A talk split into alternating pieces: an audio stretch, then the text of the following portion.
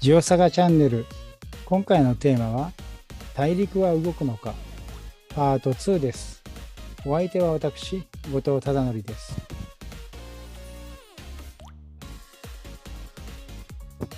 大陸移動説とかプレートって言葉を聞いたことはあると思います。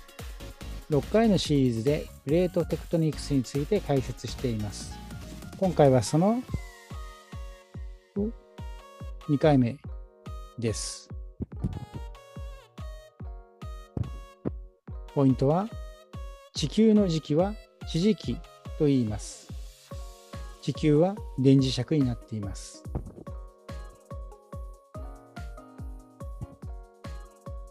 プレートについては前回お話ししました。地表は厚さそうですね100キロ前後でしょうかの硬い岩盤プレートに覆われていてプレートはそれぞれ水平方向に移動して、えー、互いにぶつかったりしています。でも、プレートの移動、これどうやったらわかるんですかね？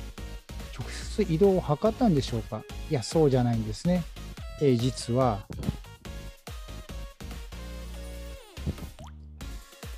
最初は地球の時期、地磁気を詳しく調べることで、プレートの移動が分かってきたんです。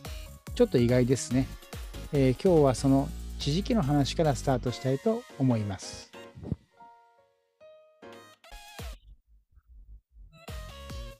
例えばコンパクコンパス？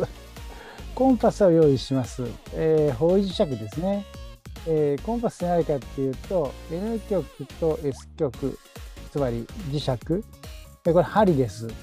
こういうものがあの水平の面の上でくるくる自由に回ることができる、まあ、これ方位磁石って言いますけど、えこの時 N 極はだいたい北を指し示すなんていうのが、えー、もうよくは昔から分かっていてもともとは中国ですかね、えー、なのであ北どっちかななんていうのを知るために、え便利に使われているわけですが、え、なんで北向くかっていうと地球も磁石だからです。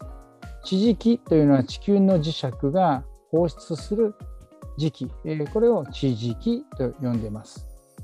えー、よく見るとですね、磁石が指し示す北、地北と真北というか、これは新北と読むことがありますが、には角度にずれがあります。この角度のずれことを変角と言います。復角っていうのはですね、復角は何かというと、今度は方位磁石を立てます。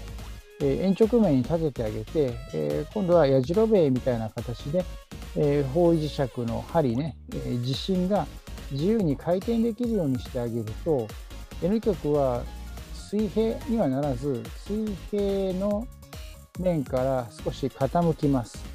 傾いた角度のことを復角というんですね。えー、まとめてみると、えー地域の強さ、これを全磁力と言いますが、磁力線は地面に突き刺さるような形になっていて、これが地磁気。北半球ではこのように地面に突き刺さる磁力線。でその水平の成分、これが磁北、つまりコンパスを北の方に向けようとする力になります。これ水平分力っていうんですよね。専門用語ではね。で、この、まあ、北からのずれが変角。そして、磁力線の傾いている角度が復角というわけです。地球が磁石になってるからこういうことが起きるわけです。N 極が北を向く。それは北極には S 極、南極には N 極というような棒磁石のようなものが地球深部にあるので、地球のどこでも N 極は北を向くわけです。それから磁力線の傾きに注目すると、えー、N 極南極の奥深くにある N 極から飛び出した磁力線は南半球では水平水平線、水平面かな？から飛び出すような形に伸びていて北半球では水平面に突き刺さるような形です。なので北半球や南半球では復角は全然違って赤道の辺りでは復角は0度に近くなります。日本列島の周辺でもっと変革だけ詳しく見てみます。変革は大事です。例えば山登りした時に方位磁石で北どっちかなっていうのを正確に知るために変革が必要です。船の上で航海している時も北どっちかなって知ることがありますが磁石で測った北は変革が何度かということから北西してあ、まあ、北新北はこっちなんだということを知る必要があります。エクアドル地域では変革は西方向に9度から10度ずれてますよっていうのがこの国土地理院が出版している時系図に示されています。東京とか大阪なんかだと大体西へ7度。西辺というですね、西に偏っていて7度。あるいはプラスマイナスでいうとマイナス7度。時計回りをプラスに取ることが多いです。マイナス7度という言い方言い方もあります。沖縄だとですね、えー、西辺4度から5度程度。随分日本列島の地域でも、えー、変革っていうのにばらつきがあります。変革は時代によっても変わるんですね。えー、こちら二条城、京都にある世界遺産ですね。建てられたのは江戸時代に入ってばかりですが、えー、っと、なんか曲がってますね。例えば道路。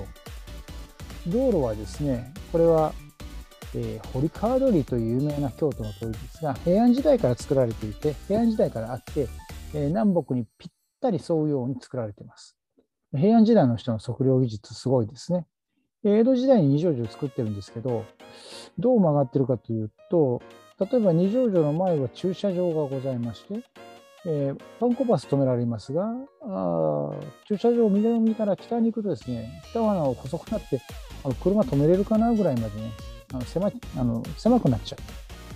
えー、全体的にも少し二条城って曲がっていて、どう曲がってるかというと、約東に3度、どうずれてるかって3度、時計回りになんかずれちゃってる。江戸時代の人の職人さんの測量の腕が悪かったわけではなくて、これは理由がありまして、当時の地磁気、これに合わせたんですね。つまり当時の地域が約3度東にずれていたんです。いろんな遺跡であるとかいろんな地質の情報なんかをかき集めて西南日本の地域の変革がどう変化したかというのをグラフにしてみました。え、横軸が西暦で西暦300年ぐらいから現在まで縦軸が変革で例えば現在は、えー、7度程度西に触れている西辺。江戸時代はどうかっていうと、例えば1600年ぐらいの地磁気の北の方向は、約3度東だったんですね。ですから先ほどの二条城は、地磁気の北、これを基準にして作ったということです。えー、これは東辺といって、現在とは違って、地北が東側に偏っちゃってるんですね。もっと昔に行くと奈良時代あるいはもう平安時代かな、えー、には地磁気の北の方向は今よりもずっと西、えー、15度ぐらいですか15度ぐらい西に触れちゃってる要するに同じような場所でも時間とともに東に触れたり西に触れたりしているってことは分かってます。地磁気の強さも変化しています。これは地球の中心に磁石のようなものがあると考えて、その棒磁石の強さ、これがどう変化したかを1820年ぐらいのデータから、えー、現在まで計算してみている例です、えー、こちらも気象庁のホームページの絵をお借りしております。だんだん減ってます。えー、このまま続けば、あと1000年後にはほぼゼロになります。なので、地球の磁石、地磁気の源になる地球中心にある棒磁石は、なんか強さが変わったり、なんか動いたりしてるみたいです。そう、ものすごく動いてます。例えば、えー、地球があって、地球の中心に磁石があって、N 極が南極、S 極と北極ですよ。えそうなると N 極、つまり南極からた磁力線は北極へ。えこの時、コンパスの N 極は北極にある S 極部分です。ややこしいですね。間違わないにしましょう。このような形ですが、よいしょ。北極地域では磁力線はほぼ地面に垂直に立ったような形になります。南極でもそうです。えーと、北極では地面に突き刺されるように、南極では地面から飛び出すように磁力線が、えー、観測されますが、磁極というのは、このちょうど磁力線が地面に最も突き立っている、90度で、えー、突き立っている場所を一生懸命探しました。1900年ぐらいはカナダの辺りにありました。あ北緯70度ぐらいですか？えー、北緯の線ここにありますけど、70度ぐらいですね。北緯70度。それでですね、2000年、100年後には北緯80度ぐらいまでだんだんだんだん移動していて、2020年にはもうあのもっともっと移動してしまっていて、ものすごく移動のスピード速いです。でどれぐらいかというとですね、ざっくり見ると、こからここまでですね、えー、まあ、1000キロ以上ですか ?1000 キロメーター以上。これを100年で割るわけですから、毎年 10km 以上。毎年。これすごい速くてですね、例えば、えー、プレートの移動のスピード、それ大体ね、10センチメーター以下、毎年ね、と言われてます。なので、この違いがどれほど大きいかはすぐお分かりになると思います。で、めちゃめちゃ早くこの磁極が動いてるってことは、え、何？この地球中心にある磁石もすごいスピードで動いてんのっていう話になってくるわけです。ちなみに地磁気極というのもあります。地磁気極は磁極によく似てますが、地球の中心にあると思うこの棒磁石的なもののずっと N 極 S 極延長した時に、えー、北極付近あるいは南極付近の地球地表と交差した場所が地磁気極になります。えー、磁極は観測して求まります。地磁極は観測データから地球中心にここに磁石あるんじゃないのっていう解析をしてそこから線伸ばして、えー、この辺に N 極 S 極の延長ありますよっていうふうに考えますから、まあ、観測で得られているというよりかは、まあ、仮想的なものと思ってもいいかもしれません。これも移動してます。まあ、どっちもね、北極と一致してないっていうのも興味深いですね。北極点とね。南極方向についても同じような解析がやられていて、磁極も地磁気極も非常に激しく動いています。なんででしょうね。地球の中心に棒磁石があれば、こういう棒磁石があれば、この棒磁石が素早く動くとかそういうことを考えないといけませんが、あんまりそういうことないと思います。強くなったり弱くなったりも考えないといけませんが、ただの棒磁石だったら難しいですね。それより何より地球の中心はものすごく高温です。一般に磁石は温度が高くなると磁石でなくなります。要するに磁石の鉄とかを引きつける磁気的な性質を失ってしまいます。なので多分地球中心にあるのは電磁石です。電磁石とは何でしょうか？コイルというのを聞いたことあると思いますが、あこういう電流が渦状にこう流れることができる、こういうようなね、仕掛けにしたのをコイルと言います。このようなコイルを用意してあげて電流流すと、コイルのところを流れる電流が、磁場を作ります。こういう磁力線ができます。これ、実は中心にこういうような磁石がありますよ N 極こちら、S 極こちら、棒磁石ありますよっていうような場合と同じ磁力線を作ることができます。なので地球の中心には棒磁石なくていいです。その代わり電流が流れていて、それが地球の磁気、地磁気を作ってるんだ。そういうふうに考えれば辻褄が合います。